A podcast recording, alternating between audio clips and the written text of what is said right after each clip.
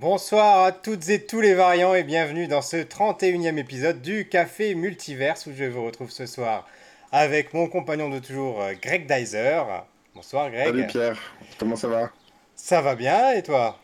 Moi ça va super bien. Écoute, je suis très content de faire une émission sur cette série. Et on vous accueille ce soir pour parler de Ozark avec notre invitée Amandine. Amandine, est-ce que tu veux bien te présenter pour commencer? Euh, oui, bah, merci de m'avoir invité. Je m'appelle Amandine Pintous. Du coup, je suis euh, une ancienne collègue d'atelier de Greg Dyler. Et euh, on s'est connus il y a, en 2017, je crois. Et entre-temps, voilà, bah, moi je suis dessinatrice de bande dessinée. Et actuellement en contrat avec Futuropolis. Et j'ai publié une bande dessinée juste avant chez Stankis qui s'appelle Corps en grève. Et euh, voilà. Et en fait, Ozark, euh, c'est rigolo parce que moi, je vous suis depuis un moment.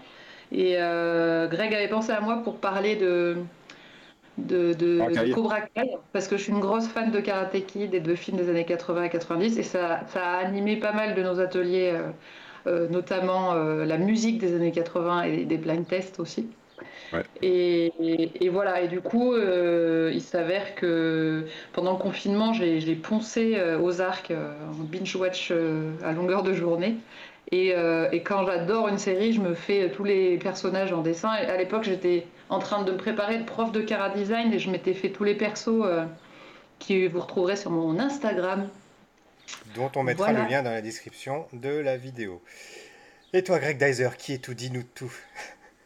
Écoute, euh, moi je suis Greg Dyser, euh, moi aussi je suis dessinateur de BD, euh, et puis je fais aussi de la, caricature, et en ce moment donc je travaille sur mon projet, et aussi je fais, on est au mois de mai, et je fais le Mermaid, donc le petit défi dessiné où on doit dessiner une sirène par jour, il se trouve que ma BD que je prépare, le personnage principal, euh, à des accointances avec les sirènes, euh, c'est euh, j'en dis pas trop, mais voilà. Et donc j'ai dessiné mon personnage dans des situations depuis 21 jours déjà maintenant. Enfin demain ça fera 21.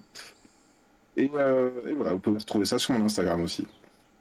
Très bien, très bien. On mettra le lien dans la description.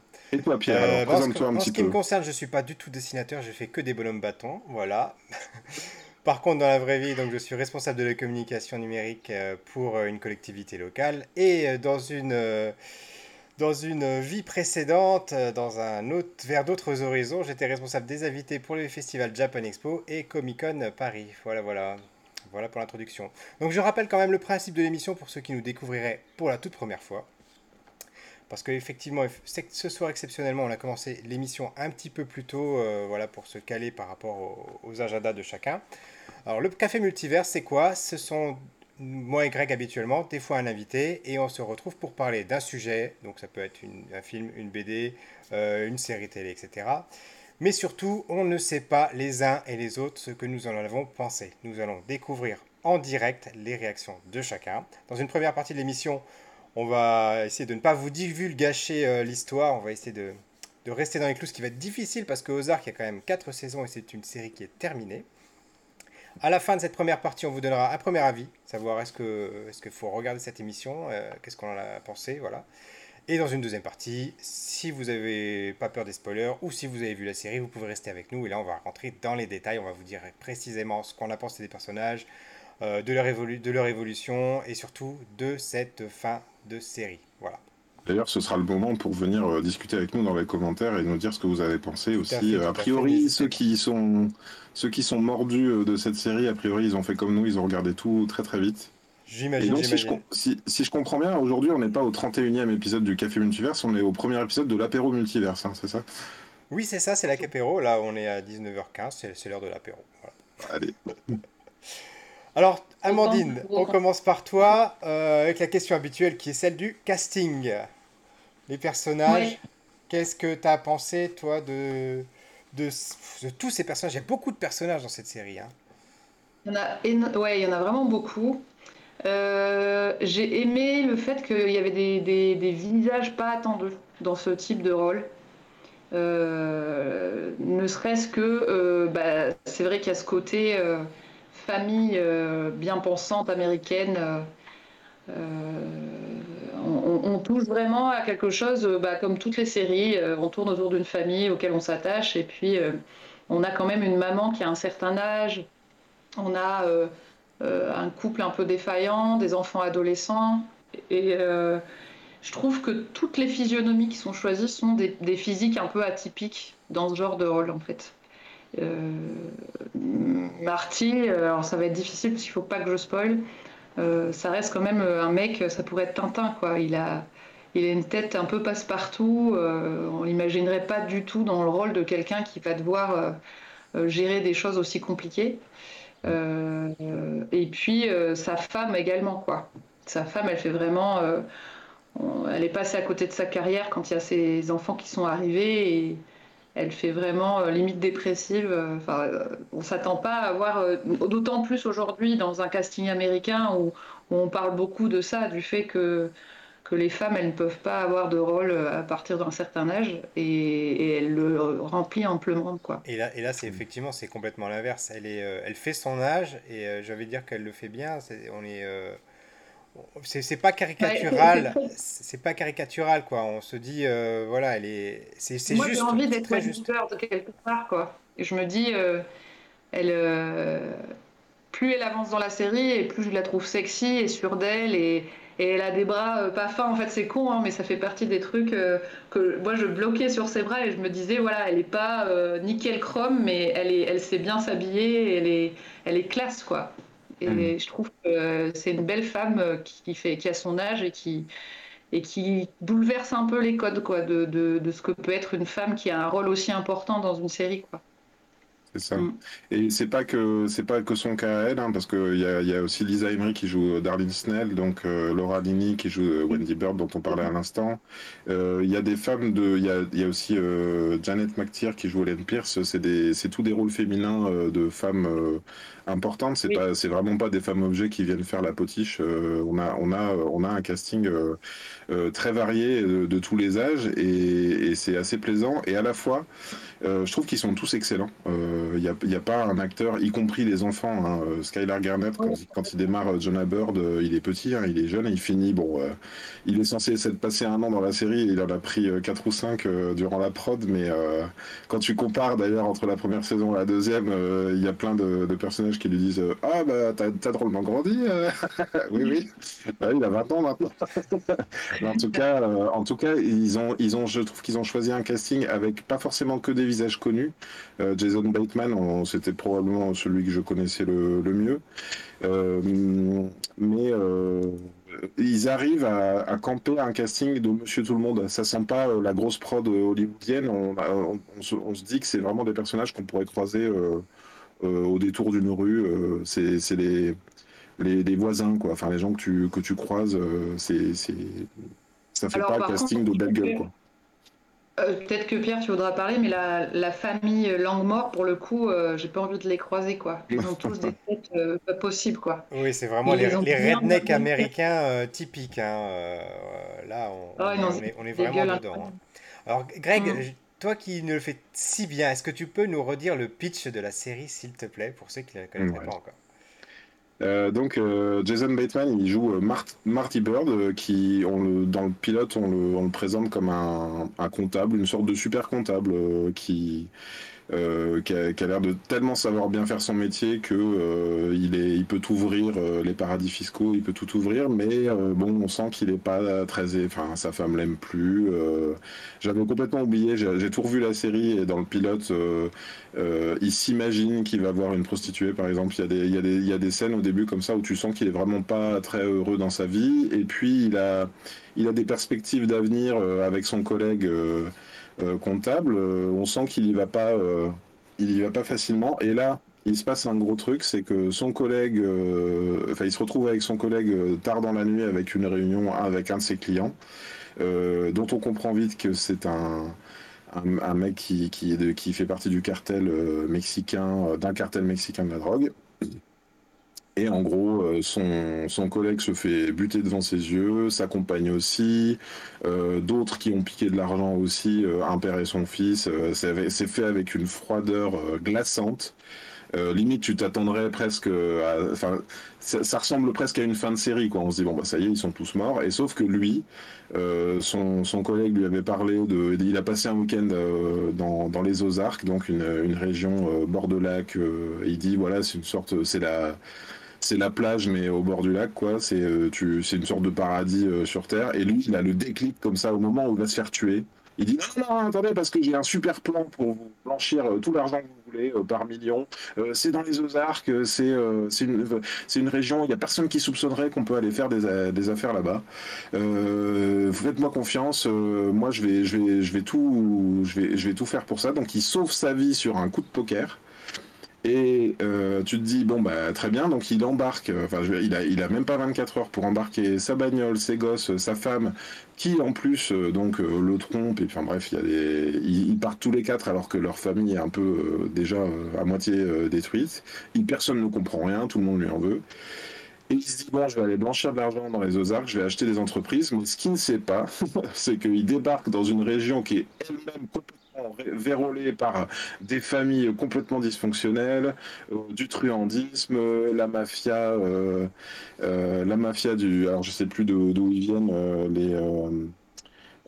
bon bref, les Cosgrove, donc enfin tout est vérolé et puis et puis en fait eux ils sont vus, ils sont censés arriver comme ça et euh, déjà, limite, ils ont un objectif complètement impossible, c'est blanchir un premier million pour, euh, pour le cartel mexicain. Mais en fait, en face, bah, il y a tous ceux qui ont leur propre réseau de drogue et tout, les rednecks du coin, euh, les snells et tout. Et en fait, ils, se, ils sont ils doivent progresser en fait et, et toute la question est de savoir euh, qu'est-ce qu'ils sont obligés de faire pour se sauver la vie, mais qu'est-ce que ça provoque aussi autour d'eux euh, et ça va jusqu'à euh, bah, provoquer bah, des disparitions parce que parce que voilà ils ont ils ont ils et on peut pas s'empêcher quand on connaît la série en fait de faire le parallèle avec Breaking Bad en fait qui est, un autre point de vue, parce que dans Breaking Bad, en fait, c'est lui qui fabrique la drogue, et ensuite il, monte dans les échelons de, fabricant, il devient vendeur, etc.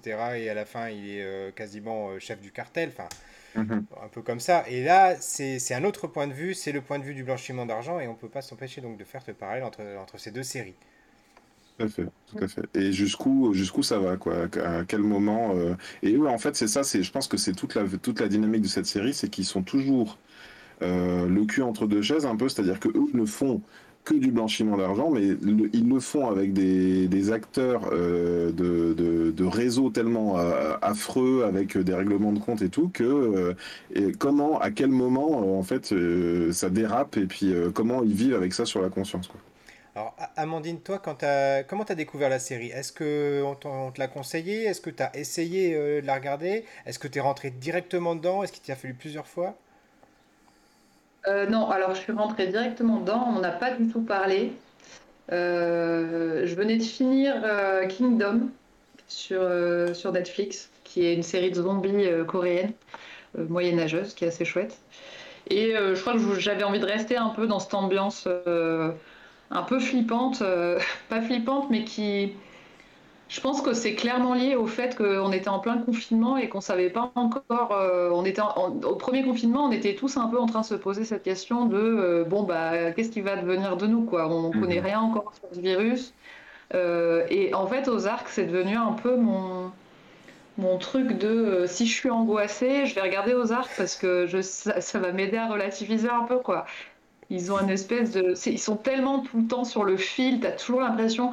Puis Marty, il a une façon, moi, à chaque fois, j'ai envie de dire, non, mais il va se faire avoir. Enfin, il, me saoule à bégayer comme ça, à prendre cette espèce de. de, ouais, on va peut-être un peu. Euh, on, va faire ça, mais euh, il a une façon de tourner les choses, de tourner un peu autour du pot, de dire non, mais euh, calmez-vous. Et moi, en fait, je le verrai arriver, je lui dis non, mais c'est bon, j'en ai marre de tes trucs, à chaque fois, tu me fais le coup. Et, ça passe, et ça passe à chaque fois. Et, la tension, elle est comme ça, elle est toujours super tenue tout le long. Euh, et, je crois qu'en fait, ça me permettait de relativiser sur la situation mondiale euh, du moment. C'est amusant que tu dises ça parce que moi, je l'ai vécu vraiment de la façon opposée euh, à toi. Ah C'est-à-dire que la série, je l'avais regardée pareil dans la même période, je crois, début du, début Covid.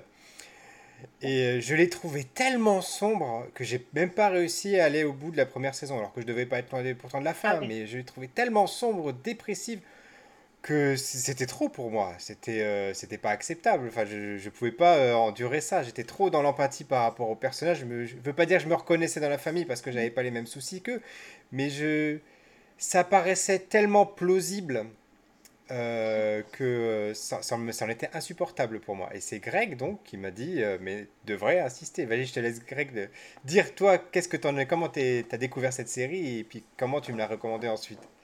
Oui, bah alors moi honnêtement je ne sais plus. Euh, je, suppose que Netflix me l'a proposé parce que j'avais dû démarrer entre temps. moi j'avais Breaking Bad, j'avais pas regardé sur Netflix, mais ça fait partie des choses que j'ai ajoutées euh, même si je les ai en DVD. Et du coup, euh, Better Call Saul, ça m'a été proposé. Donc je suppose que par euh, voie de conséquence, Ozark m'a été proposé aussi. Je crois que moi, c'est dès le pilote. J'avais dû regarder le pilote une première fois et puis c'était déjà très dur en fait hein, dès le pilote tout ce qui tout ce qui se passe. Mais ensuite, quand je me suis un peu plongé dedans, euh, oui, c'est un peu comme Amandine, ça fait partie des séries. Enfin, je, suis un peu entre les deux, entre vous deux, dans le sens où euh, je regarde des épisodes euh, et ça me met très très en tension et mine de rien, t'es es stressé hein, quand tu regardes cette série-là. mais il y a, y a, quand même un, une narration. Qui fait que, que, ah, comme tu dis, comme dans Breaking Bad, où finalement il va faire des actes de plus en plus répréhensibles pour, bah, pour, pour faire marcher son business. Là, il y a un côté. Bon, alors l'urgence, c'est. Euh, voilà, il faut blanchir un million pendant trois jours. Alors, ok, je vais acheter euh, tel euh, tripot. Et puis, bah, du coup, je vais faire virer, je vais faire virer le directeur de, de la boîte à striptease. Et puis en fait le, de, à la fin enfin à la fin de l'épisode ou au début de l'épisode suivant euh, ben, le mec euh, le mec de la boîte à striptease qui a lâché le poste euh, à qui qui a, qui a, revendu le truc est, retrouvé noyé devant chez eux. Enfin tu vois mince. C'est déjà un spoiler. Mais c'est la première saison allez je m'autorise. Mais bref c'est pour vous dire que en fait chaque chaque comment dire plan financier qu'il arrive à mettre en place provoque des réactions euh, dans, la, dans la mafia locale, euh, chez, chez une famille qui a son propre trafic et tout. c'est vraiment l'effet papillon. À chaque fois qu'il se passe quelque chose dans la série, il y a une conséquence qui arrive derrière, qui est parfois complètement inattendue et qui peut même, venir de l'extérieur parce que évidemment ce qui va se passer c'est que même si je, bon, je vais pas trop spoiler en disant ça je pense que vous pouvez l'imaginer mais il y a les fédéraux qui vont s'en mêler donc mhm. euh, il va être coincé euh, entre le cartel pour qui il bosse, euh, les rednecks locaux, les fédéraux, mhm. les problèmes avec sa famille, les problèmes avec d'autres personnes locaux, avec des politiques, et ça va, ça va s'enchaîner comme ça, et ça va, monter, ça va faire monter la, sauce au, fur et à mesure des mhm. saisons. Moi, ce que j'ai aimé aussi, qui a fait que je suis restée dedans, je pense, c'est c'est le côté justement, voilà, on suit une famille, on a cette espèce de d'archétypes de, de, la famille américaine euh, qu'on suit dans plein de séries, mais qu'on a peut-être plus l'habitude de voir euh, dans des séries humoristiques. Ou, euh, là, ce que j'ai aimé, c'est ça me fait penser aussi aux Sopranos à l'époque, où en fait les gens corrompus sont humains, quoi. Ils sont tous humains et on suit tous un peu leur quotidien et on s'attache à leur vie et on se dit mais comment je réagirais si ça me tombait dessus? Ça les rend euh, malgré tout attachants. Et en fait, il y a plein de plans tout le long de la série où c'est tout le temps filmé comme ça, où euh, Wendy Bird, elle vient de faire un truc euh, crapuleux, et elle se sert son petit verre de vin, et elle fait sa vaisselle, et ils sont à table, et ils discutent de tout. De... Normalement, une famille dit Ah, t'as fait quoi à l'école aujourd'hui et tout? Ils sont là, ouais, alors, t'as blanchi combien aujourd'hui? Enfin, c'est. C'est vraiment. ça rentre dans les mœurs, et en plus, chaque personnage il y a autre chose aussi que, j'aime bien et qui rejoint le fait que j'adore les films des années 80-90, c'est que je suis grosse fan de, de E.T., de, des Goonies, de tout ça, où en fait les enfants ont un rôle hyper important dans la résolution des problèmes de l'histoire. Et, là, ils ont des vrais rôles aussi. Chaque enfant a un rôle hyper important dans chaque, dans chaque intrigue, quoi. Hmm. Et euh, c'est pas juste les parents qui les manipulent comme des marionnettes. Les enfants, euh, plus on avance dans la série et plus ils vont avoir un rôle euh, pivot euh, sur, plein de, sur plein de choses. Hmm. Là où je te rejoins sur la comparaison avec les Sopranos, c'est qu'il y a aussi une structure narrative, du, je, l'avais déjà parlé, du trouble fait. C'est-à-dire que eux, ils arrivent dans un, dans, une situation donnée, et le premier trouble fait, c'est euh, ils doivent trouver vite une maison. Forcément, ils sont, ils se sont retrouvés catapultés là du jour au lendemain, et ils ne peuvent pas euh, monter une affaire, ils peuvent pas acheter des, des, endroits pour pour, euh, pour blanchir de l'argent s'ils n'ont pas une maison. Donc ils trouvent la première maison qui passe, euh, la couverture idéale, sauf que dans cette maison, c'est une, sorte de maison en viager. Il y a euh, le mec un peu, il y a un vieux qui, qui, qui, qui, va, qui est très malade et qui va sans doute mourir prochainement. Donc ils se disent bon bah c'est le plan parfait, bah, sauf que le vieux, bah, quand eux ils ramènent des affaires un peu illicites à la maison, bah il observe ça, quoi, tu vois. Et, en fait, chaque saison ramène, euh, chaque nouveau rebondissement ramène. Euh, donc, tu parlais euh, effectivement du FBI. Il y a, un personnage récurrent qui vient dans, chaque saison et qui, fourre son nez, en fait. Et il y a un petit peu un côté. Vont-ils se faire, vont, ils se faire dénoncer Enfin, est-ce que, est que quelqu'un va réussir à mettre à jour tout tout, tout leur plan Est-ce que ça va tomber à l'eau? Et dans Les Sopranos, c'était beaucoup le cas. Euh, il y avait aussi le FBI à un moment donné, et, et, forcément, es du, tu, en tant que spectateur, tu es du côté des méchants, donc tu dis, est-ce qu'ils vont se faire avoir? Est-ce qu'ils vont se faire... Euh, et c'est tout, toute la dynamique de cette série aussi, c'est que d'un côté, tu es, de leur côté, parce que c'est une famille qui essaye de survivre, et de l'autre, bah, ils font de la, ils font de la merde, donc t'as as un peu envie qu'ils se fassent gauler quand même, donc euh, c'est très. Euh, et, tout à l'heure, Amandine, tu parlais d'une chose, et je pense que c'est vraiment euh, le, cœur de la série, c'est sans arrêt, surtout quand on a une famille, sans arrêt on se dit qu'est-ce que j'aurais fait moi à leur place? Est-ce que j'aurais fait ça pour mes enfants? Est-ce que j'aurais fait ça pour ma femme, pour mon mari, pour mon chien? Et on, se pose tout le temps la question, et c'est pour ça que ça nous les rend sympathiques, en tout cas, ou qu'on s'attache à eux, c'est qu'on se dit, mais peut-être que moi, dans cette situation-là, j'aurais fait, j'aurais été jusque-là, j'aurais peut-être même été plus loin, je sais pas. On aurait peut-être pu donner ça comme titre, hein. c'est qu'est-ce que qu'êtes-vous prêt à faire pour sauver votre famille, en fait? C'est vrai, c'est ça. Mais je vais le changer de suite, tiens.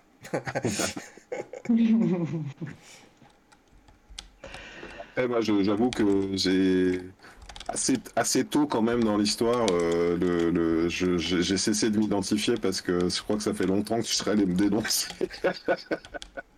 J'aurais fait quelque chose, même si c'est vrai que là, quand tu joues avec le cartel, bah, tu, tu te dis, ouais, tu peux pas te faire dénoncer sans, sans que toute ta famille se fasse buter. Et puis c'est ça, ils sont constamment en train de. Ils sont menacés de mort ils sont menacés de mort en permanence. Et surtout, comment tu fais, et j'aime bien la comparaison avec la sitcom que tu disais, c'est vrai que ça pourrait être une, famille de sitcom tout à fait classique, avec euh, les deux parents, les deux enfants euh, qui se chamaillent. Mais là, c'est euh, comment tu fais pour maintenir, pour déjà, pour maintenir le secret, les enfants sont pas au courant. Qu'est-ce qu'on vient foutre dans cette région? On était... on était très heureux à Chicago. Pourquoi du jour au lendemain on est parti dans ce trou pourri voilà. C'est ça. Et il y a un autre, euh, il y a un autre personnage dans la série dont, dont on parle pas forcément, dont on n'a pas encore parlé, c'est euh, la musique. La musique, c'est un personnage à part entière de cette série, je trouve. Ah ouais? Ah, c'est marrant, je n'ai pas forcément percuté ça. C'est quoi qui te fait dire ça? Bah, C'est-à-dire que on, on est, euh, on est l'observateur et à chaque fois qu'il y a quelque chose qui se passe, euh, la, musique, elle est là, elle est là pour vous rappeler la tension, etc. Et pour moi, c'est vraiment une part importante de, euh, de, cette série, quoi. C'est Greg qui me l'avait fait remarquer la dernière fois et j'avais dit non, non, on en parlera dans l'émission. Pour te la décrire un petit peu, Amandine, si tu t'en rappelles pas, euh, la musique, en fait, elle est, elle, est pas, elle est pas très orchestrée. Il y a juste un thème de piano qui est lié à un personnage, celui de, de Ben dans la saison 3. tout le reste de la musique, c'est une sorte d'ambiance sonore avec comme des bruits de, de tuyaux, des tu vois des trucs comme ça. Ah il y a très très, très très peu de très très peu de musique et c'est vrai qu'on est on est euh, Enfin, moi, effectivement, euh, on pourrait presque faire une analyse. Alors là, je, ne suis pas allé si loin, mais il y a, euh, à des moments donnés, quand certaines décisions sont prises, il y, a des, thèmes qui reviennent comme ça et qui te mettent juste un, gros coup de pression et tu sens que euh, tu sais, quand il, peut y avoir un personnage qui veut dire, bah voilà, si on arrive à faire ça et ça et ça, tout va bien aller. Et puis t'as un truc, un truc vraiment bien. Tu euh, sais que ça va déraper à ce moment-là. Voilà, tu te dis, euh, vont-ils y arriver hmm. Tu voulais ajouter quelque chose, Amandine, je crois, tout à l'heure, non? Non, non, non, pas du tout. En fait, euh, je pense que si je n'ai pas du tout noté la musique, c'est peut-être justement parce que c'est pas de la vraie musique. tout simplement, si tu me dis que c'est juste des bruits. J'ai vraiment l'impression qu'il y a un espèce de truc comme ça, hyper silencieux, hyper...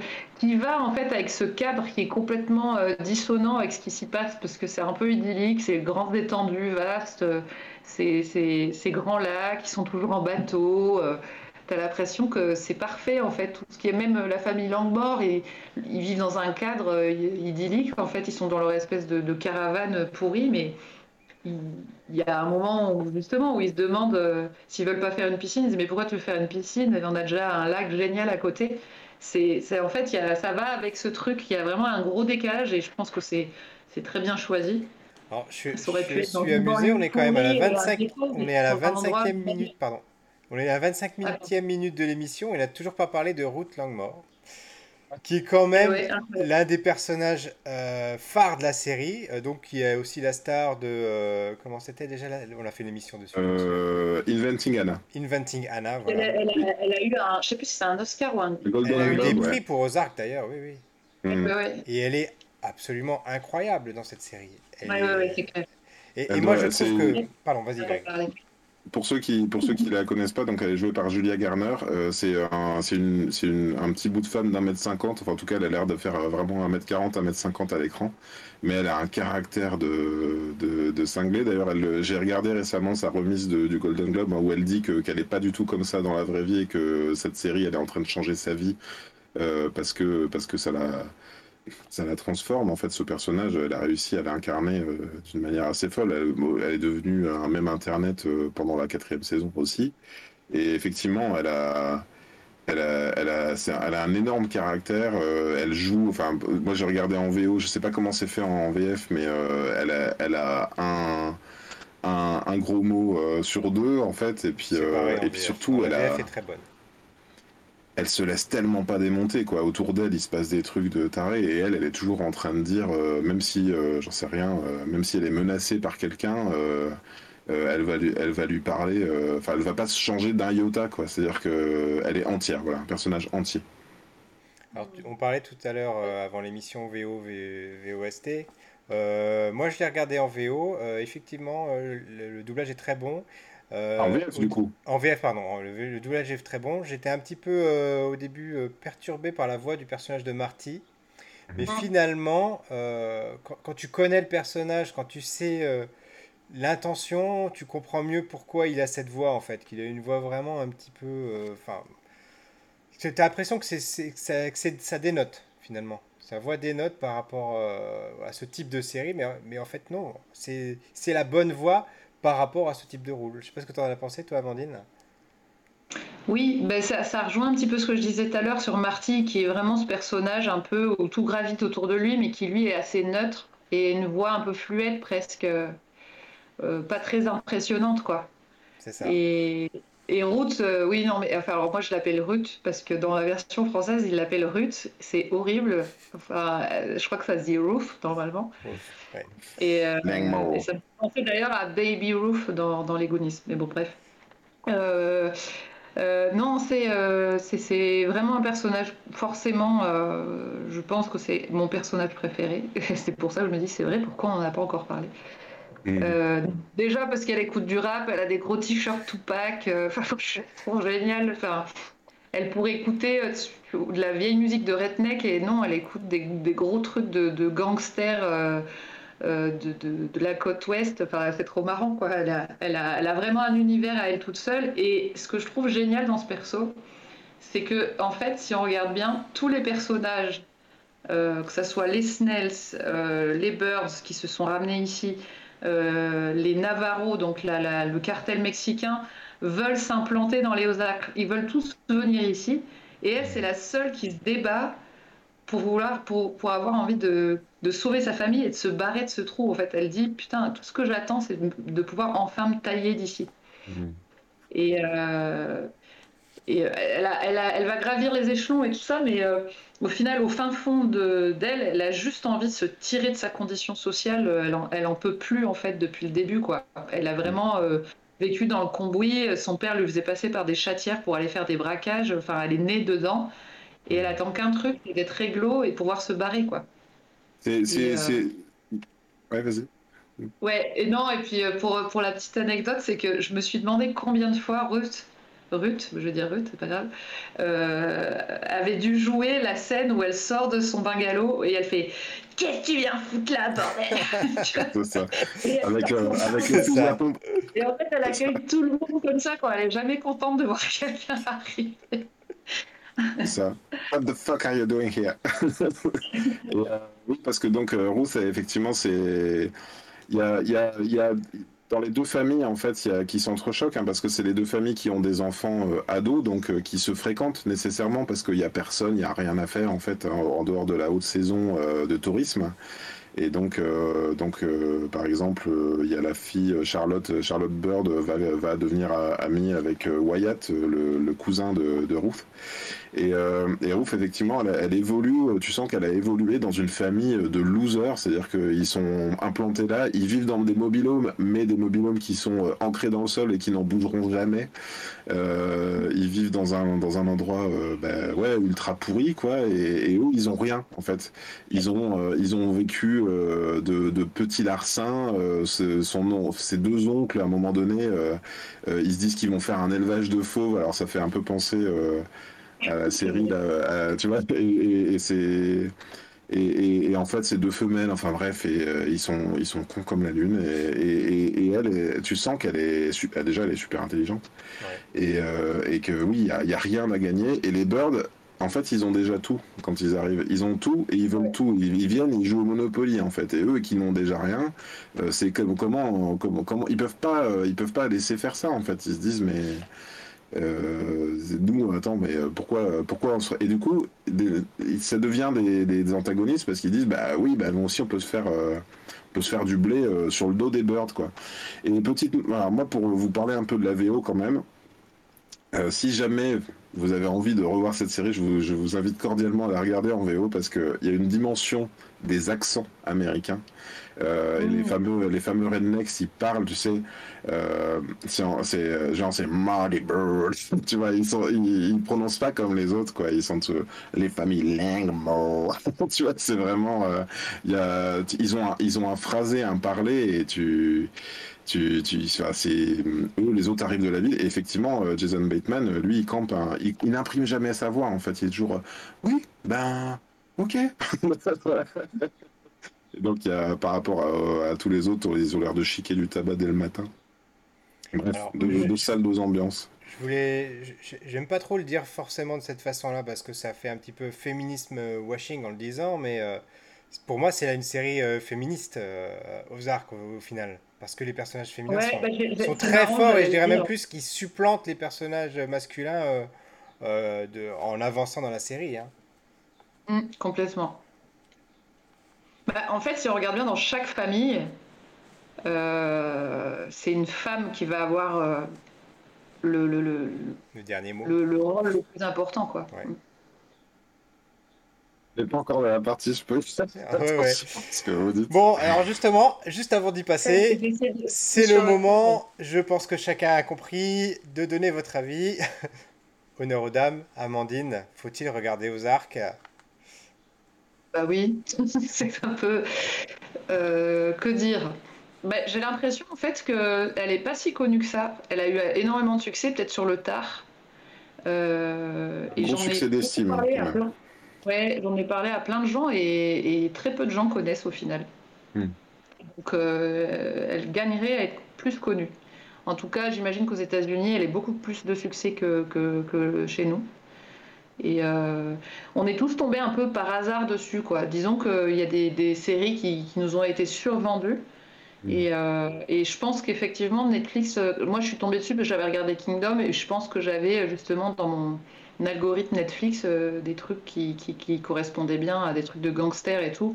Ça réunit, euh, ouais, je trouve qu'en plus on s'attaque à plein de sujets de société qui sont la religion, euh, les différentes, les luttes des, la lutte des classes, euh, euh, le, le, justement comment la, la, corruption, comment la police peut être mêlée aussi à, à des arrangements aussi. Enfin voilà, tout ça, on touche à, à l'envers du décor. On peut, je vais pas aller jusqu'à dire que c'est aussi bien que cette fameuse série que tout le monde glorifie. c'est comment sur le trafic de drogue là, tout le monde connaît cette, cette série. Oui, The Wire. The Wire, voilà. On n'en est pas là, mais quand même, on a l'envers Ah, du décor des parties. Moi, je, je, je sais pas si on n'en est pas là parce que The Wire, pour moi, par exemple, j'ai trouvé que la saison 2 était très faible euh, en comparaison de la 1. Et d'ailleurs, on sentait qu'ils voulaient changer de formule et changer d'endroit. Tu vois, la, deuxième se passe sur les docks avec d'autres personnages. Et en fait, euh, ils sont revenus dans un, dans un second temps, donc dans la troisième saison, avec les personnages de la première saison. Tu vois, tu sens qu'ils sont revenus à une autre formule. Et euh, moi, pour moi, on est dans le Ozark, c'est vraiment la série 3 étoiles. Je me demande sur le, il- je sais pas trop si elle manque de succès ou pas. euh, en réalité, hein. C'est vrai que c'est pas une série faite pour tout le monde non plus. Hein. C'est, faut quand même avoir le cœur accroché pour regarder ça. La, la saison Ouais. 1, surtout, j'ai trouvé qu'elle est beaucoup plus sombre que les, que autres. hein. Mais tu crois pas que la saison 2, 3, 4 sont moins choquantes parce qu'on s'est habitué aussi? Parce que franchement, hein. euh, c'est. Euh, oui, enfin après, je pense que dans la saison 1, il y a quand même une histoire autour de la, na- de la naissance d'un futur bébé. Enfin, on est- dans des trucs euh, qui touchent un, un peu, un peu plus peut-être. euh, Disons que dans la que- saison 1, j'ai envie de dire qu'on a, l'impré- on a le sentiment que qu'ils s'en sortiront jamais. Qu'ils ont Oui. que, Mm. que chaque fois qu'ils essaient de s'en sortir, et ben, ils creusent encore plus profond. Et, euh, alors que dans les autres saisons, on, on a des, des, des espoirs, des pistes d'amélioration jusqu'à. Hmm. Mais alors, pour, pour, pour, sur, sur la question du succès, ce que j'allais dire, c'est je me demande si ça vient pas un peu du titre, en fait. Parce que Ozark, Ah, comme ça, pour les Français, ça, ça n'évoque rien, en fait. Et tant que t'as pas regardé le premier épisode, et si tu compares à Breaking Bad, par exemple, même si au, au départ, sans, quand t'as pas regardé et que t'es Français, tu comprends pas forcément ce que ça veut dire, Breaking Bad. Euh, mais euh, Breaking Bad se serait appelé euh, Albuquerque, euh, tu vois, euh, ce- ça n'aurait peut-être pas eu le même retentissement. Ozark ne veut rien dire, le, ti- le titre ne, ne dévoile rien de ce que ça raconte. Après, le titre est hyper graphique, hein, ça c'est quand tu regardes le... D'ailleurs, il y a tout un truc sur le graphisme aussi, j'aurais- je sais, je sais pas comment aborder le sujet, euh, mais euh, à chaque épisode, il y a le titre en noir, pas de générique, euh, le blanc sur noir, le titre, et puis après, il y a quatre dessins, comme ça, une croix qui se fait, et puis il y a quatre petits pictogrammes, euh, spoiler, mais euh, spoiler, euh, Spoiler comme tu fais sur. Twitter.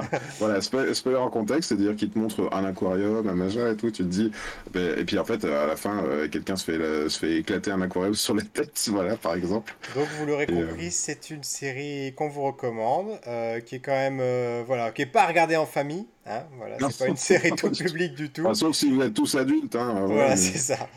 Mais euh, c'est une série à, voir absolument si vous aimez euh, les séries policières, si vous aimez les, les- les intrigues politiques, etc. Si vous avez aimé Breaking Bad, House of Cards, on disait The Wire, The Soprano, allez-y et on passe tout de suite à la partie spoiler.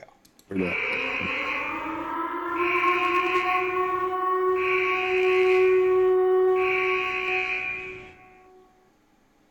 Bon, ce Si début de saison 4, là, c'était quoi? Et si vous aimez les familles dysfonctionnelles, j'allais Oui, dire aussi. ah bon. Oui. Regardez, Non, regardez si- vous avez envie de vous lancer dans le grand banditisme en famille, Le vous grand pouvez, euh, banditisme. Ça, tu sais, en même temps, tu sais, dans, dans Breaking Bad, euh, il y a, alors, c'est, c'est, c'est un peu faux et tout, mais ils te montrent un peu comment ils font de la drogue. Là, euh, il y a personne qui t'explique comment réellement blanchir de l'argent, euh, tu vois. Pas, enfin, moi, personnellement, niveau comptable, je me sens pas meilleur à la fin. Je sais juste qu'il fait des trucs que moi, je n'aurais pas su faire, par exemple. Hmm. C'est rigolo parce que vraiment très rapidement, j'ai j'ai eu un échange avec un papa euh, de l'école de ma fille dernièrement, dont le boulot est de euh, justement traquer les gens qui peuvent euh, blanchir de l'argent ou euh, faire du terrorisme numérique. Et euh, je lui ai dit, tiens, je suis curieuse de savoir euh, si tu as déjà vu la saison, euh, la série Ozark, quoi. Et j'ai senti qu'il n'avait pas trop envie d'en parler. Parce que, c'est- tu vois, c'est quand même hyper délicat comme sujet, quoi.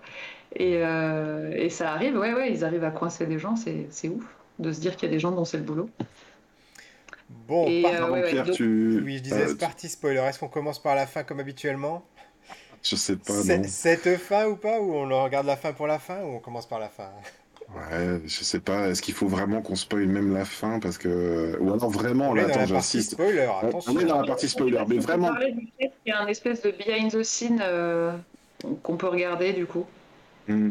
Oui, c'est vrai qu'après le dernier épisode, il y a un épisode making of euh, qui arrive comme une forme de respiration. Moi, je, pense que j'aurais pas dû le regarder tout de suite après. Euh, Amandine, tu me disais que toi, tu étais contente de l'avoir vu juste après?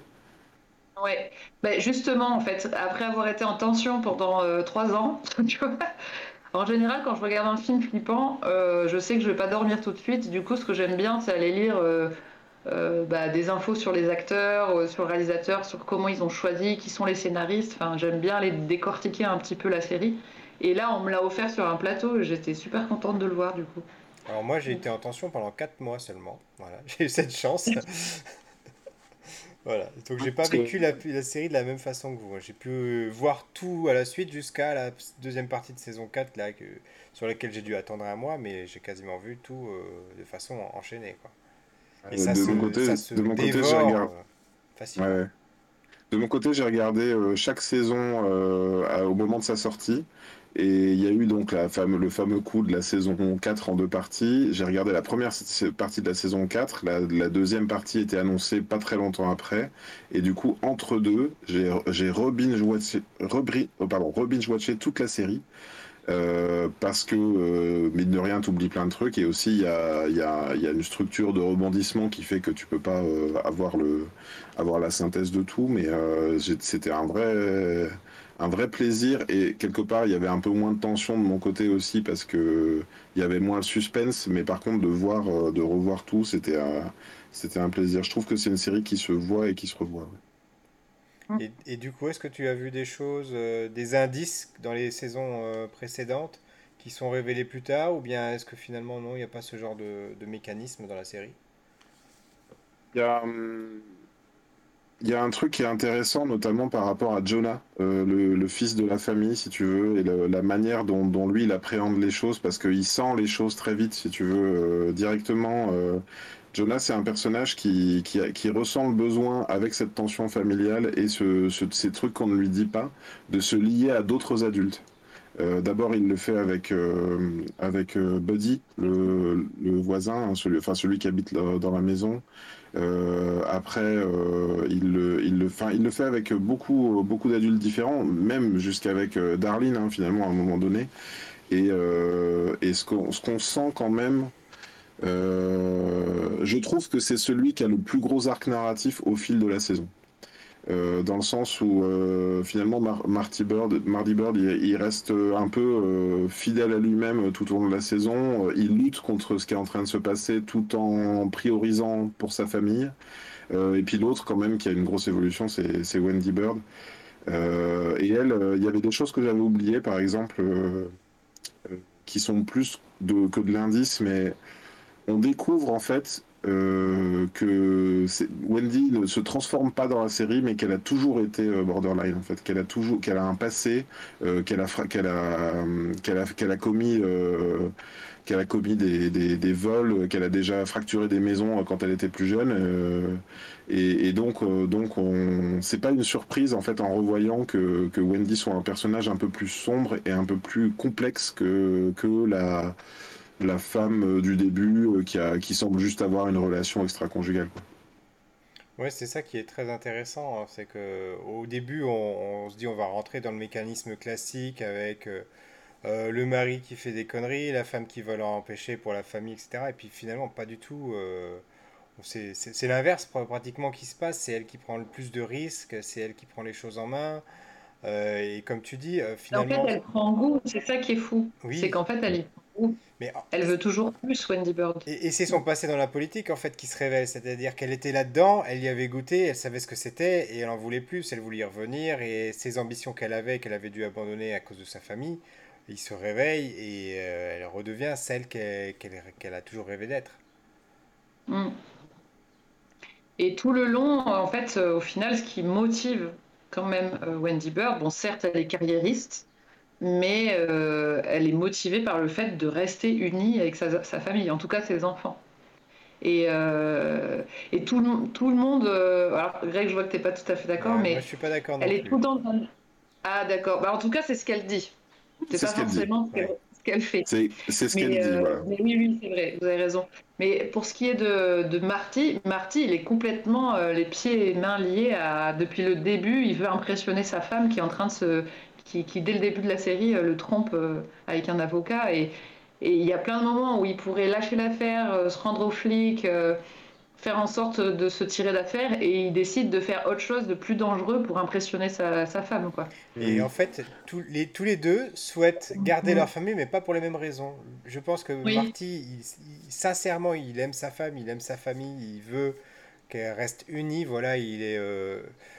c'est la figure paternelle type, voilà. Et, et Wendy, elle, c'est, elle, la famille, c'est juste, c'est juste un outil. C'est juste un outil pour assouvir ses ambitions, en fait. C'est ça qui, à un moment donné, où, Wendy, ça prend le dessus, en fait, son envie de gagner. Parce que c'est ça qui lui dit, euh, lui, il veut s'en sortir, et elle, elle veut gagner. Et si par euh, plusieurs fois dans la série, lui, il arrive à trouver, euh, il se dit, bah, ça y est, si on arrive à faire ci, vendre le machin, c'est bon, on est, on est libéré, on peut aller refaire notre vie ailleurs. Et elle, elle lui dit, non mais attends, euh, tu vas pas me faire ça euh, à six mois des élections euh, parce que moi ça y est je, suis je suis prête prête à gagner. Et elle elle décroche de ça c'est à dire que elle est plus dans la priorité et c'est ça qui est super intéressant. Je me suis même demandé à un moment donné si la série n'allait pas se terminer en homicide genre lui qui la tue ou elle qui le tue quoi. Et d'ailleurs j'ai noté, j'ai à un moment donné, quand j'ai revu la série, j'ai noté une réplique de Wendy parce qu'elle dit il euh, y a quelqu'un qui lui dit non mais euh, on peut pas faire ça. Elle, dit à Wendy non mais euh, vous vous rendez compte à cause de nous il y a des gens qui vont mourir ou à cause de nous il y a des gens qui vont tout perdre. Je ne sais plus. Et elle lui dit comme ça. Mais en plus Wendy elle joue tu sais elle, est politique en fait. Elle est dans, dans, la série elle joue avec un grand sourire comme ça et elle dit un truc affreux. Vraiment elle arrive à faire ça et, et elle dit enterrer le mal et empiler du bien sur du bien. C'est-à-dire que pour elle, tous les, tous les calculs sont bons et tu peux, tu peux avoir des cadavres qui jonchent ton jardin, c'est pas grave, euh, du moment que au final, tu arrives à faire plus de bien que le bal que tu as provoqué. Mais sauf que même ça, c'est une posture en fait. Euh, c'est, euh, je sais, Amandine, tu m'avais posé la question, je te laisse peut-être la reposer. à un moment, j'ai pas voulu te répondre justement pour garder un peu la. Tu m'avais demandé, c'est qui pour toi le pire, le pire personnage ah dans la série? Donc, est-ce que tu veux euh, en parler, toi? Est-ce que tu Alors, euh, Greg, c'est qui pour toi le pire? C'est moi qui réponds, mon bah, En fait, c'est ça. Bah, pour moi, c'est Wendy Bird. C'est la, c'est la pire. C'est la pire parce que même. Il y a des, il y a des fous, il y a des fous dans l'histoire. Il y en a qui, va dire, Darlene, elle est complètement instable. Elle, est, elle, elle sort son fusil pour un ou pour un nom, même si ça, même si elle se ramasse euh, la vendetta euh, du cartel, elle, éclate la tête de quelqu'un qui a osé euh, être un peu, comment dire, disrespectueux dans sa, dans sa, dans sa maison. et en fait, Wendy, elle est vraiment dans un calcul atroce un calcul permanent, oui. À chaque fois, euh, c'est la fin justifier les moyens pour, euh, pour Wendy. C'est exactement ça.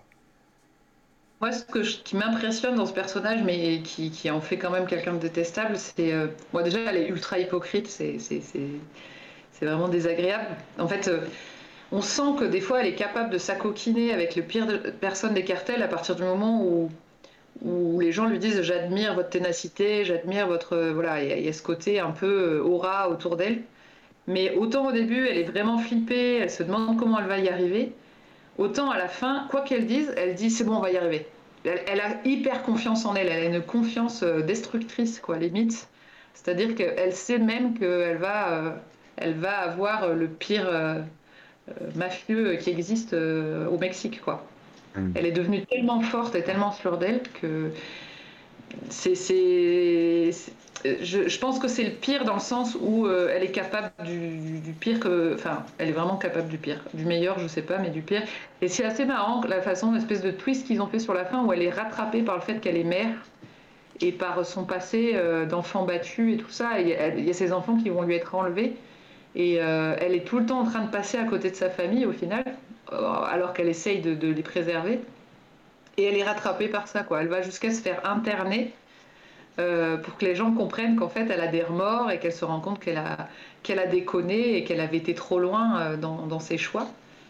Mais elle va quand même réussir à envoyer Ruth pour menacer son père, son propre père, pour récupérer ses gosses.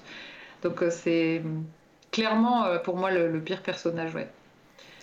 Je ne sais pas si c'est. Euh, je, pense à d'autres persos, mais. Euh, oui, oui, il y, a le, il y a le fils, non, le, le neveu du, du, chef du cartel, lui, il est terrible, mais c'est c'est le salaud froid classique, j'ai envie de dire, celui-ci. Euh, c'est Il est plus attendu, quoi. Voilà, il est attendu, on sait, on sait qu'il est capable de, de, de toutes les, les bassesses de, pour arriver à ses fins.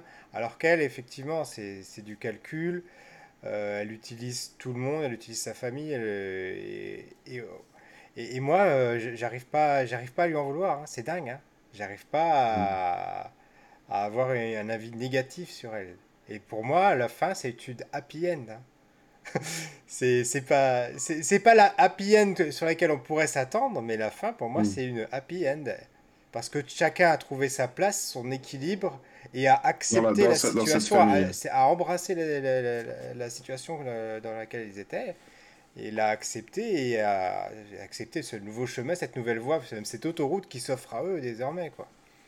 Qui nous La a fin pas est été très choquante. euh, La fin est très choquante et j'évoquais le, le Monopoly tout à l'heure. euh, c'est, j'ai même pas fait, j'y avais pas pensé avant, mais c'est un peu ça quoi. En fait, ils viennent, ils jouent au Monopoly. À la fin, ils ont, ils ont Ils ont tout tout gagné. Et tu peux, et je, il y a eu un, tu sais, au début de saison 4, il y a eu un foreshadowing, c'est peut-être ça dont tu voulais parler tout à l'heure. Ça commence par un crash de voiture. Ouais. Euh, Oui. tu, tu démarres la saison en te disant, ben même, ils ont l'air d'être euh, tout souriants et tout. Euh, tu te dis que même s'ils s'en sortent, ils vont peut-être être juste euh, tués dans un accident de voiture tous les quatre. Oui, c'est Euh, ça. Et, et- et la, saison 4 qui est en deux parties, la, première moitié ne résout pas ce truc. C'est-à-dire que l'accident n'a toujours pas eu lieu. Et tu te demandes bien quand est-ce qu'il va, il va intervenir. Et euh, tu parlais de l'internement tout à l'heure, euh, Amandine, et il intervient juste après euh, qu'elle sorte quelque part. Moi, je pense qu'elle se fait interner, c'est encore une machination de plus. hein, et à la fin, la famille est à nouveau unie, tous les quatre, et ben tellement unie que, en fait, euh, ben, à la fin, les deux enfants euh, sont comme eux, c'est-à-dire que tout le monde est mort, euh, tout le monde, euh, ils ont ils ont réussi. Et euh, le FBI leur mange dans la main, euh, ils ont réussi à, à- à- à- enfin le cartel leur mange dans la main aussi. Et puis euh, bah, ils ont Puis, tout ils gagné, oui, comme tu dis, c'est une happy euh, ils deviennent les Kennedy, deviennent les Clinton, et euh, voilà. Et quelle Ouais. horreur, quoi. Quelle horreur. Et en fait, euh, c'est ça, euh, je pense que maintenant, si je revoyais la saison, euh, je la reverrais comme la saison, enfin, de, la série, pardon, si je revoyais les quatre saisons, je la verrais comme une série où tout se passe mal et quelque part, tu te dis, tu, je, je crois qu'à chaque fois où ils seraient menacés de mort, je dirais, mais purée, là, ils sont, on est passé à ça, que, que, que tout le monde s'en sorte, sauf eux, quoi.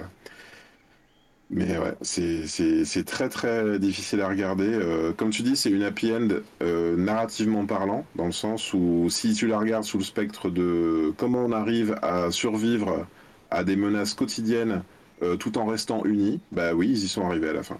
Mais ça passe Unis par euh, ça passe par euh, la fin. Deux, quoi. Et, et toi, la fin, Amandine, qu'est-ce que tu en as pensé? Euh, Je suis un peu déçue pour Ruth, par pour Ruth quand même. Mm, mm. Euh, Je crois que ça a été un gros dilemme sur euh, qu'est-ce qu'on fait avec Ruth.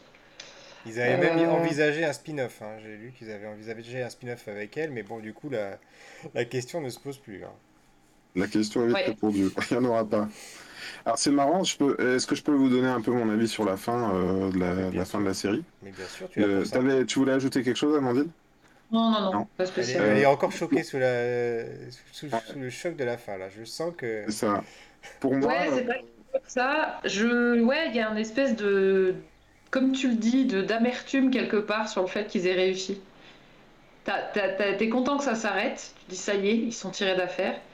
Mais euh, mais c'est des pourritures depuis le début, donc en même temps, c'est une merde, c'est pas juste quoi. Ça laisse presque un arrière-goût de. On, a pertinemment conscience que ça, c'est une réalité et que et qu'il y a d'autres familles qui doivent leur ressembler qui existent quoi dans ce monde. euh, sauf que c'est, oui, c'est ça. En plus, c'est des familles. euh, ils ont l'air d'être anti-armes à feu. euh, euh, tu vois, alors que les Langmore, ils ont tous des, des fusils. Donc les, au début, c'est non, non, mais va pas traîner avec eux. Ça a l'air d'être des grosses racailles. Tu vois, effectivement, au début, ils leur jettent un animal mort dans le jardin, les Langmore. Tu vois, et, et tu te dis, eux, c'est la famille un peu. euh, la, la bonne famille, euh, la, la, voilà, la bonne famille. J'ai même pas besoin de rajouter des qualificatifs. Et euh, en fait, euh, bah, grosso modo, il y a un Snell qui meurt chaque saison. Il y a un euh, euh, comment euh, comment il s'appelle? Un Langmore qui meurt à chaque saison. Donc effectivement, si tu suis cette trame, Ruth devait, devait finir par y passer, sachant que Ruth, elle, elle, elle, provoque sa propre perte. Hein, c'est mais il y a un côté fable, je trouve, là-dedans, que, que j'ai eu du mal, moi, à digérer, parce que Ruth est clairement mon personnage préféré de toute la, de toute la série. Elle est intelligente, elle est, elle est, elle est forte. C'est une femme très très forte qui cède aux pulsions de la vengeance et qui elle-même, euh, du coup, bah, va se prendre contre Kems de vengeance dans la tronche. Euh, mais euh, à la fois, c'est pas une surprise, je trouve, pour Ruth, parce que ça fait longtemps dans la saison 4 qu'elle parle aux morts. En fait, pour moi, elle veut mourir. Elle, elle, emporte tout, mais justement parce qu'elle a rien à perdre en fait. Elle a déjà perdu le goût de vivre. tous ses tous ses proches sont morts. Par contre, sur la, sur la, vraiment la fin de la série, il y a deux choses. Alors moi, c'est bête, hein, c'est pratico-pratique, mais quand il commence à détruire tout, euh, chez Ruth à enlever les, tu sais, euh, qui sont dans le coin et qui commencent à construire et qui disent on va construire une maison euh, et qui commencent à couler la piscine. C'est bête, hein, mais que je me sois gâché le plaisir, mais je me suis dit bon bah elle va mourir parce qu'en fait jamais ils construiront la maison en entier, c'est impossible. Il n'y aura pas de happy end de Ruth à ce moment-là. Je me suis dit ils vont pas tout détériorer dans, dans cet endroit-là, ils vont pas aller jusqu'au bout, donc ça veut dire que ça n'ira pas à son terme. Et, et comment? Euh, donc j'ai senti, euh, j'ai senti le coup venir et pardon, je sais plus ce que je voulais dire du coup sur, euh, sur la fin. T'es encore sous le choc toi aussi. Oui, bah oui. c'est très, c'est très choquant. ça m'a laissé aussi, ça m'a laissé aussi quelque chose. Après Pierre, tu nous diras toi aussi parce que je suis curieuse de savoir. Mais du coup, j'ai aussi le sentiment que c'est pas fini. Qu'ils ont l'impression que c'est fini, mais il y a quand même Camila Navarro derrière. Qui certes est un peu absous et, qui est dans cette liste, machin, elle va pouvoir circuler comme elle veut et tout, mais en fait, ils peuvent être rattrapés toujours par les trucs qu'ils ont semés, quoi. T'as ce détective qui va être au FBI, est-ce qu'il dit qu'il va peut-être pas revenir euh, T'as, en fait, il euh, y a plein, plein de gens qui peuvent leur tomber encore dessus, quoi. Donc, euh, c'est, une fausse, une fausse moi, je trouve. Je l'ai pas du tout ressenti comme ça. Euh, je l'ai ressenti au contraire euh, avec une fin euh, fermée, presque verrouillée, où ils sont tellement assurés les arrières avec le FBI, avec tout ça, et avec, on va dire, son arrivée aussi en politique, parce qu'elle elle a sa consécration en politique à la fin de la série, juste avant cette dernière scène où on se dit ça y est, tout va basculer, ils vont tous mourir, où elle est en tôle. Et finalement non. Et les enfants, on va dire, prennent enfin la défense de leurs parents et on va dire, ils passent, embrassent une dernière fois le côté obscur. Tout le monde bascule de côté obscur dans cette dernière scène. Et là, on se dit, ben ça y est, la route est tracée. Elle va devenir, euh, elle va peut-être devenir la, prochaine présidente des États-Unis. Enfin, moi, moi, je le vois comme ça. Moi, pour moi, cette fin, c'est ça. Cette, cette, fin, elle est tellement verrouillée que euh, c'est House of Cards la suite. C'est pas. Euh, ouais, c'est House of Cards, mais tous les coups bas sont permis, quoi. Jusqu'au jour où. C'est ça que j'allais ajouter sur cette fin. Euh, ma déception à moi, c'est que le dernier trouble fait, c'est un, détective privé qui a été engagé pour enquêter sur la disparition d'Hélène Pierce, l'ancienne avocate de Omar Navarro, qui et puis de fil en aiguille, tout au, tout au long de la saison, il découvre euh, que le frère de Wendy a disparu et qu'il est sans doute mort, et puis il retrouve euh, les preuves euh, qui montrent qu'il a été euh, sans doute abattu. donc en fait, ils déroulent tout le film et eux, leur dernière carte à jouer vis-à-vis de ce personnage-là, c'est bon bah il a été éjecté de la police à cause d'une affaire de drogue, il consommait de la drogue dans les dans les pièces dans les pièces à conviction. Ben on va lui redonner un poste. Est-ce qu'il va l'accepter Est-ce qu'il va pas l'accepter? Donc au début, on pense qu'il l'accepte. Et puis, à toute fin, l'espèce de, de, On se dit, ils s'en sont tirés, ils ont réussi à. Ils s'assoient même sur le fait que Ruth va, va mourir, tant pis, eh ben, ils font rien et ils acceptent, quoi. Euh, c'est horrible. D'ailleurs, est-ce que les ah enfants sont. Les enfants sont même pas au courant à ce moment-là, donc euh, peut-être qu'ils. Peut-être qu'ils, euh, ça les ferait réagir, mais bref. Et donc, ce détective privé revient à la fin et il dit hmm, euh, j'aurais pu accepter ce poste, mais vraiment, euh, je vous avais trop, euh, je, vous avais trop dans la tête, j'arrivais pas. Et je me suis dit à ce moment-là, bon bah j'espère, j'espérais qu'il y ait un gros final de d'un seul coup, tu sais, tous les gyrophares se mettent en route et en fait la maison est cernée de flics et ça y est, ils vont se faire gauler. Et non, ce gros con là, ce gros con qui a tout compris, il vient tout seul, il vient tout seul dans leur jardin, ils font, et en plus dans leur jardin, alors qu'à chaque fois qu'il a fait ça, euh, limite il demandait la prochaine fois on vous dégage et tout, et euh, il fait ah, ah bah j'ai tout compris. Et le gros choc, donc à la fin, c'est que c'est Jonah qui a toujours eu, euh, qui s'est entraîné à tirer, qui s'est voilà. Bah, cette fois-ci, ce qu'il ignorait, c'est que les enfants étaient tellement dans la partie que le fils, bah, il était prêt cette fois-ci, euh, il est, voilà, la famille était à nouveau unie et donc le dernier, le dernier, le dernier plan, c'est le, c'est le coup de fusil euh, en off, hein, on, l'entend juste et, euh, et le dernier témoin, celui qui savait tout, se fait tuer. Mais putain, mais appelle, appelle les flics, je sais pas fait quelque chose. Il a péché par arrogance, c'est tout. Oui, oui, c'est ça. Il y, a, parfois quand même, ça c'est peut-être, je sais pas si on peut dire les bémols, mais c'est qu'il s'en sort toujours quoi. Mm. c'est vrai que des fois, t'aimerais quand même qu'il se fasse un peu chaud. Enfin, il y a, y, a, y a, des moments où on n'y croit presque pas, où ça passe crème, et tu sais pas pourquoi en fait. Il y a, y, a deux, y a deux heures, ils étaient prêts à crever, et puis euh, t'as Wendy Bird qui appelle Navarro qui fait On va faire ça, et puis il fait Ok, d'accord. Et puis tu vois, et ça y est, c'est passé quoi. Mm. Et, c'est des fois un peu simple.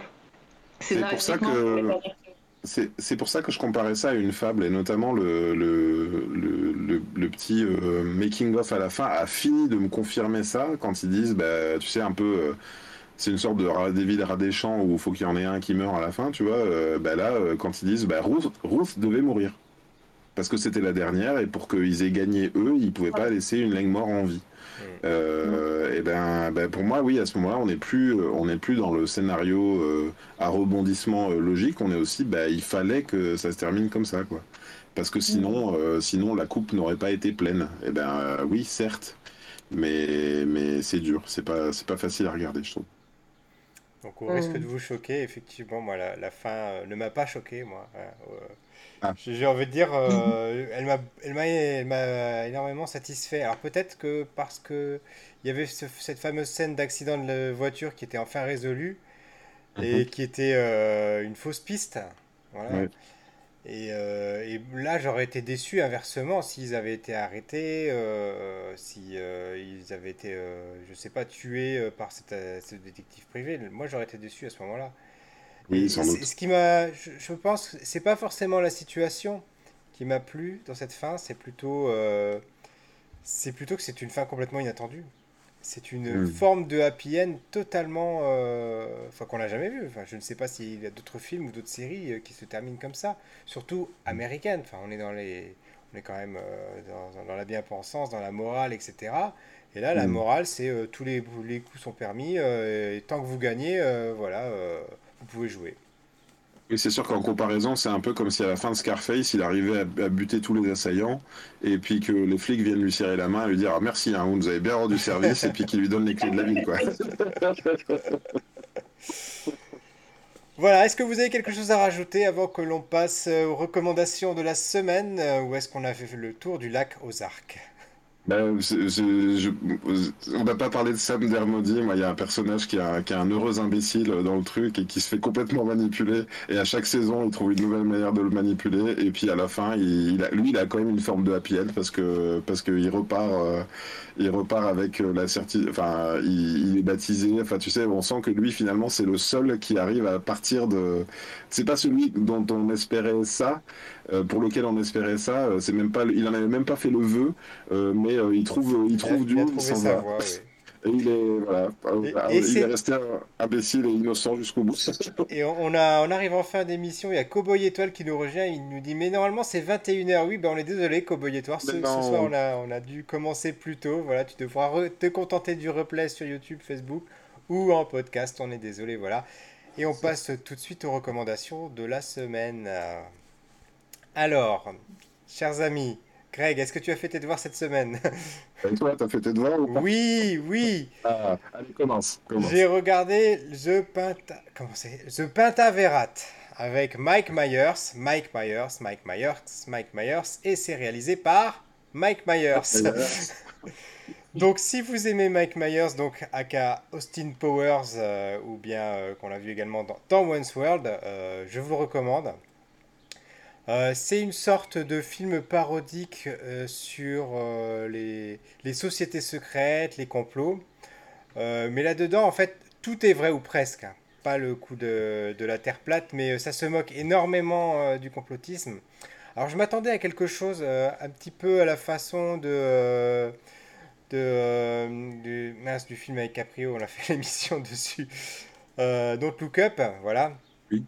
Euh, mais finalement, non, c'est beaucoup plus euh, délirant et c'est euh, et finalement c'est tellement délirant que le, côté sérieux, le côté anti-complotisme, il est il est plus assez fort et et, et, parfois et parfois on est perdu. D'ailleurs, la fin est un petit peu est un petit peu délirante.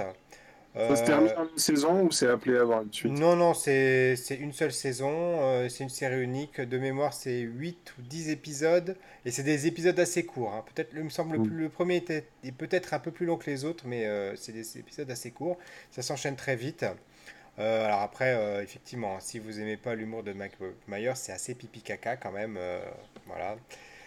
mais il brise aussi le quatrième mur régulièrement.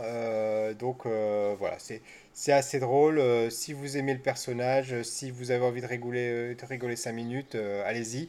De toute façon, c'est simple. Si vous regardez le premier, le, le, pilote, le premier épisode, et que vous n'accrochez pas, arrêtez tout de suite. vous n'irez pas plus loin. Si vous accrochez, bah, allez jusqu'au bout. J'ai suivi ton conseil, moi, parce que tu m'en avais parlé la semaine dernière, et j'ai regardé le pilote et j'ai regardé un bout du deuxième. Alors voilà, pour l'instant, je suis arrêté là-dessus et je ne sais pas si je vais continuer. Euh, il y a des petits trucs qui m'ont fait rire quand tu dis briser le quatrième mur, où c'est euh, il y a une partie de l'action qui se déroule au Canada et il y a un vieux journaliste qui qui dit mais c'est dingue, c'est vrai qu'on est tous flous au Canada. Et en fait, effectivement, l'image est pas pareille. Et quand ils passent la frontière vers les États-Unis, d'un seul coup, ils sont super nets, alors qu'avant, ils ont l'air de sortir d'une VHS des dans les années 90. C'est assez rigolo. Après, euh, voilà, c'est ce que, comme tu dis, hein, c'est euh, c'est une société secrète. Il dit, sauf, enfin, dans le pitch, il dit, sauf que nous, on est les gens, on est gentils. Voilà, on n'est pas, on est là pour faire le bien. Euh, J'ai beaucoup de mal, moi, personnellement, avec les, les films où euh, il y a un acteur qui a, qui a, un tel melon qui joue tous les personnages. Tu vois, je, je j'ai un peu du mal à comprendre ça, euh, un peu comme dans les films où euh, où il y avait Eddie Murphy ou ou, euh, comment il s'appelle celui qui joue dans Bad Boys là, Martin Lawrence, je crois, un truc comme ça. voilà, moi c'est c'est ça a l'air d'être, il se fait son kiff et tout, et du coup. Il, joue, il joue 20 personnages et il y a trois personnages secondaires joués par trois acteurs différents. je, je sais pas, j'ai du mal, j'ai du mal à comprendre. Alors peut-être qu'il faudrait que j'aille jusqu'au bout pour juger vraiment je dirais euh, pour finir sur le Pataverat, c'est que c'est vraiment euh, c'est une série bon globalement qui est pas pas, pas euh, mémorable, mais qui a des scènes cultes. Et c'est ça qui est dingue, c'est un petit peu à l'image de, des autres productions de Mike Myers. tout le monde se souvient de la scène de World où ils sont dans la, voiture en train d'écouter Bohemian Rhapsody et de être à fond. Là. Enfin, c'est une scène culte. Et ça, c'est la force de Mike Myers, c'est d'arriver à faire des, des, des, scènes cultes dans des films qui sont pratiquement des navets quand même, faut le dire. Hmm. à toi Greg, recommandation de la semaine. Écoute, euh, moi euh, j'avais, je sais plus si je vais recommander le tome 1, mais euh, cette semaine j'ai acheté le tome 2 de L qui vient de sortir. Est-ce que ça apparaît dans l'écran? Oui, c'est ça. Voilà. il se trouve que j'avais acheté le tome 1 au moment où je cherchais un petit peu des des euh, comment dire euh, un style graphique ou euh, voilà je me demandais à quoi pouvait ressembler mon projet de BD et il se trouve que ben, on est exactement nous la BD qu'on va sortir exactement dans ce format. C'est l'autrice donc s'appelle Aveline Stockart est-ce qu'on voit là ouais, ouais, ouais, on voit. Voilà c'est elle fait preuve de enfin c'est très joli graphiquement. Sans doute que je ne suis pas tout à fait la cible. Euh, voilà, on est dans un truc un petit peu ado, mais en tout cas, euh, voilà, moi c'est le genre de c'est le genre de graphisme qui m'attire. Euh, je trouve ça super moderne. et puis voilà, c'est je le recommande pour pour les ados. Alors là, je, suppose qu'il n'y a pas beaucoup d'ados qui vont venir voir l'émission sur Ozark, mais des quarantenaires. Mais, mais voilà, si vous voulez faire plaisir, si dans si dans si dans, si dans votre famille il y a des, il y a des ados et que vous voulez, vous voulez leur offrir un. C'est en gros l'histoire, donc on a, on a, ça s'appelle Elle au, au, au pluriel au pluriel parce qu'on a un personnage qui s'appelle Ellie, donc euh, en, anglais, elle, euh, qui change de couleur de cheveux. En fait, son personnage change de couleur de cheveux à chaque fois qu'elle change de personnalité.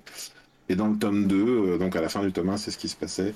Il y avait une personnalité cachée avec des cheveux bleus et c'est c'est celle qui fait qui fait qui fait que de la que des que des saletés. Donc voilà, c'est comment comment elle revient alors que c'est la personnalité méchante qui a pris le dessus sur les autres. D'accord, d'accord. Et toi, Amandine, qu'est-ce que tu aurais à nous recommander en série, en film, en bouquin, en PD Oula, euh, ben je n'ai pas préparé, je vous avoue. Et ah. ces derniers temps, je n'ai pas regardé grand-chose. Mm. Euh, qu'est-ce que j'aurais regardé à Ton dernier coup de cœur, est-ce que tu as quelque chose qui t'aurait marqué dans l'année écoulée? Non, j'ai pensé à un truc par rapport à Ozark, mais du coup, euh, tant pis, c'est un peu tard. Mais je trouvais, il y a un truc que j'ai trouvé très chouette, c'est euh, le parallèle avec la chanson The Man Who Sold the World, qu'on entend dès le début, mm. qui est parfaitement en accord avec tout le ton de la série, en fait. Mais euh, voilà. Euh, non, c'est. Euh, qu'est-ce que je peux vous dire? Mince, je coince, je sais pas. Eh ben, c'est pas grave. C'est pas grave, on, invitera tout le monde à écouter David Bowie. bah, tu peux peut-être parler de ta BD, du coup, qui est sortie, de la BD, la BD qui va sortir. Ouais, alors c'est une BD qui est une BD de docu-fiction sur le mouvement des Gilets jaunes. Euh, j'étais pas spécialement euh, connaisseuse de ce qui s'y passait. Euh, en tout cas, comme tout le monde, j'ai suivi ça de loin et j'avais un hélicoptère au-dessus de ma maison tous les samedis. Et, j'étais bien consciente de, bah voilà, du ras-le-bol général, mais on les a vraiment présentés comme des gens qui ne savaient pas écrire, des gros fachos, et qui se sont à un moment rassemblés avec, avec la lutte pour le climat, la marche pour le climat, mais je trouve que la façon dont le scénariste avec qui je travaille s'appelle Laurent Galandon euh, et qui est un super scénariste qui a une quarantaine de bouquins derrière lui, euh, qui euh, a amené ça de manière très fine à travers un personnage qui était en quête identitaire et qui du coup a quitté sa campagne pour aller vivre à Paris et qui se retrouve malgré elle à aller couvrir l'événement. en faisant un reportage dessiné. Donc c'est une espèce de mise en abîme de mon travail. Euh, et va euh, au cœur du rond-point euh, se rendre compte que sa famille, qu'elle considérait un peu comme des comme des bofs qui connaissent rien à la culture et qui voilà qu'elle cachait, elle cache un peu même son prénom, etc. Elle va se, se retrouver face à ses origines et elle va comprendre en fait qu'est-ce qui les a menés à, se rebeller et elle va comprendre en fait tous les, positionnements des personnes qui sont sur le rond-point, pourquoi il y a des gens qui ont l'impression que euh, on s'intéresse plus, euh, je sais pas, aux migrants qu'à eux, euh, pourquoi il y a des personnes qui sont auto-entrepreneurs et, n'arrivent pas à finir leur mois, pourquoi, enfin en fait il y a un petit peu toutes les, cas de figure, que ce soit des ouvriers, il y a toutes les classes sociales qui ont été touchées et qui ont réussi à se réunir pour, pour se faire entendre. Euh, et, je trouve que c'est très étrange de faire euh, cette BD actuellement euh, en pleine présidentielle. C'était, ça a donné encore un nouveau souffle dans le, travail. Donc du coup, j'ai plus un, côté comme ça. Et avant, j'avais aussi fait une, un documentaire graphique autour de la lutte de, sans-papiers à Lyon. Et, et, là, mon prochain projet va m'emmener sur l'île de Bornéo. je pars en juillet. Et je vais aller aussi avec une autre scénariste faire une fiction, pareil, docu-fiction, autour d'un peuple qui se bat pour euh, préserver euh, son lieu d'habitat qui est la forêt primaire de Bornéo. Voilà. Très bien, très bien. Bah, écoute, euh, tu n'hésiteras pas à nous donner tous les liens nécessaires quand ta BD sera sortie pour qu'on puisse en faire la promo sur nos réseaux. En attendant, bah, je vous remercie tous les deux pour cette superbe émission et mm. Greg et moi, on vous donne rendez-vous à toutes et à tous à la semaine prochaine. Bye bye. Salut.